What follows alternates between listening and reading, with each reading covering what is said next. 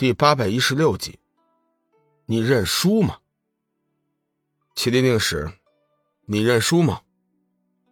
龙宇傲然问道。麒麟令使脸色变了几变，再三犹豫，咬牙道：“胜负未分，何来认输？”事到如今，麒麟令使只能是自己战败，绝对不能够。不打就认输，否则的话，他将名誉扫地。心念之间，麒麟令使已经穿上了麒麟战甲，准备进行最后一轮的反扑。麒麟战甲同麒麟仙剑一样，都是当年守护神兽以自身麒麟甲为令使炼制的，同为准神器级别的宝物。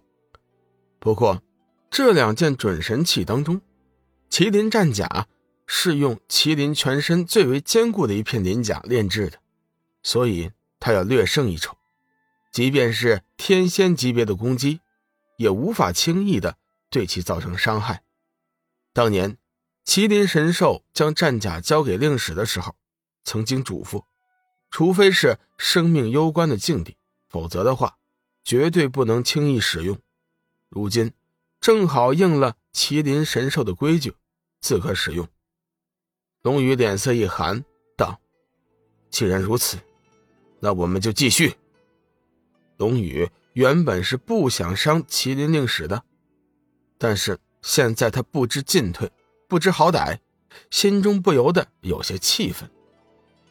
话音落去，龙宇悬空而立，脚踏七星方位，凌空连行数步，左手捏了个剑诀。右手一柄斩日仙剑横在胸前，身上猛地爆出一团幽光。心念之间，帝师战甲已经穿在了身上，犹如九天神魔一般。帝师战甲一出，龙宇身上的气息顿时发生了变化，强大的浩然正气顿时变成了邪异之分。随后，整个瑶池的情景也发生了很大的变化。原本美丽的仙境，此刻已经是昏暗一片。晴朗的天空中，顷刻间布满了乌云，翻涌不止，甚至有雷声在云端滚动。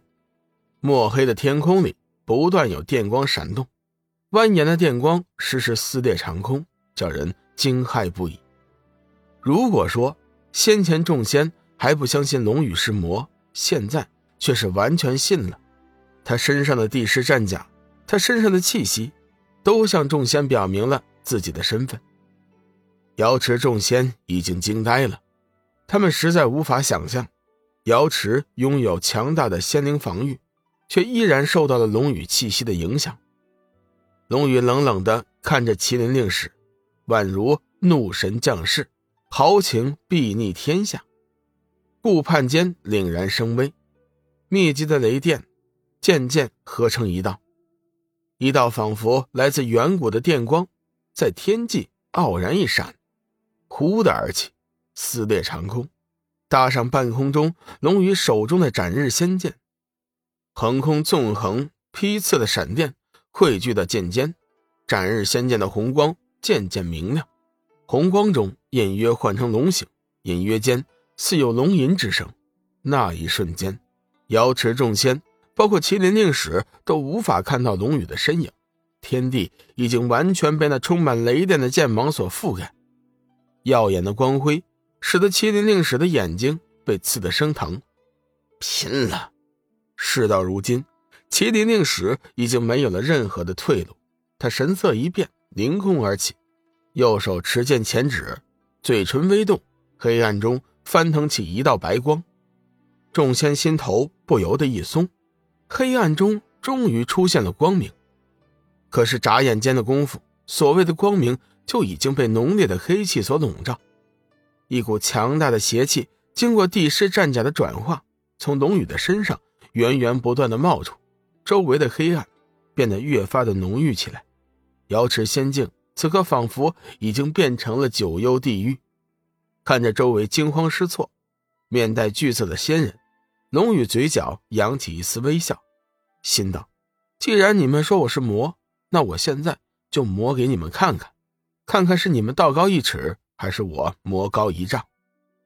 先前在不二法界重新炼制帝师战甲的时候，龙宇接受了洪荒四友的建议，在帝师战甲中加入了上古魔神用来修炼的魔神石，将它完全炼制成了一件魔神甲。事实证明，洪荒四友的建议并不是无的放矢。加入魔神石之后的地师战甲，可以最大化的激发龙宇的真君之身，将他的修为在原来的基础上再次提升。